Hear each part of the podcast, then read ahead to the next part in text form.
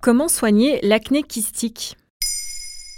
Merci d'avoir posé la question. Selon les chiffres de l'assurance maladie, en France, l'acné touche 80% des adolescents et des jeunes adultes. Dans 15 à 20% des cas, il s'agit d'acné sévère et plus particulièrement d'acné kystique. Et de quoi est-ce qu'il s'agit exactement? L'acné kystique se caractérise par la formation de boutons et de lésions inflammatoires sous-cutanées profondes comme des kystes ou des microkystes. Ils sont souvent douloureux au toucher. Avec ce type d'acné, on peut aussi observer l'apparition de nodules, c'est-à-dire des masses qui se forment profondément sous l'épiderme. Et à quoi c'est dû? C'est lié à un problème hormonal, ce qui explique que les adolescents, mais aussi les femmes, soient principalement touchés par l'acné kystique. Ce déséquilibre hormonal stimule les glandes sébacées qui vont produire du sébum en excès. Cette acné n'est pas à prendre à la légère car si elle n'est pas prise en charge, elle peut provoquer des cicatrices et des lésions irréversibles sur la peau.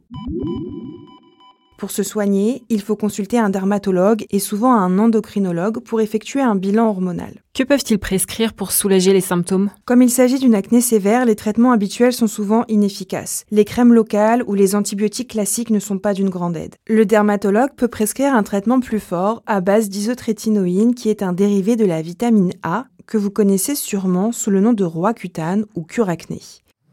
Il va assécher les glandes sébacées et faire disparaître les boutons et les kystes. Mais si ce traitement fait preuve d'une grande efficacité, il est aussi très contraignant. Il ne peut pas être pris lors d'une grossesse car il augmente les risques de fausses couches et les risques de malformation du fœtus. Sa prise s'accompagne souvent d'effets secondaires pas anodins. Le traitement assèche toutes les muqueuses, la muqueuse vaginale, les yeux, les lèvres. Il peut aussi causer des troubles de l'humeur, voire un syndrome dépressif chez certains patients.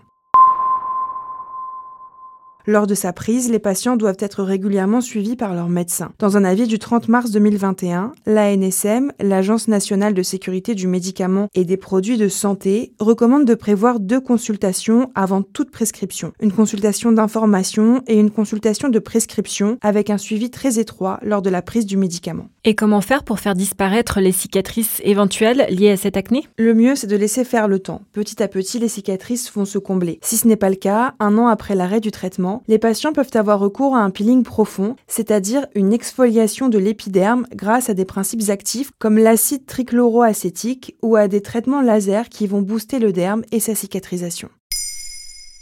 Maintenant, vous savez, un épisode écrit et réalisé par Olivia Villamy. Ce podcast est disponible sur toutes les plateformes audio. Et pour l'écouter sans publicité, rendez-vous sur la chaîne Bababam Plus d'Apple Podcasts.